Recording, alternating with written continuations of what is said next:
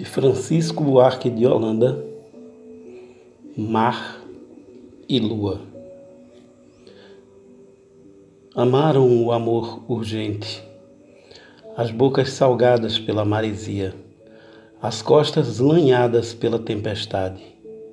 Naquela cidade distante do mar, amaram o amor serenado das noturnas praias, levantavam as saias e se enluaravam de felicidade naquela cidade que não tem luar.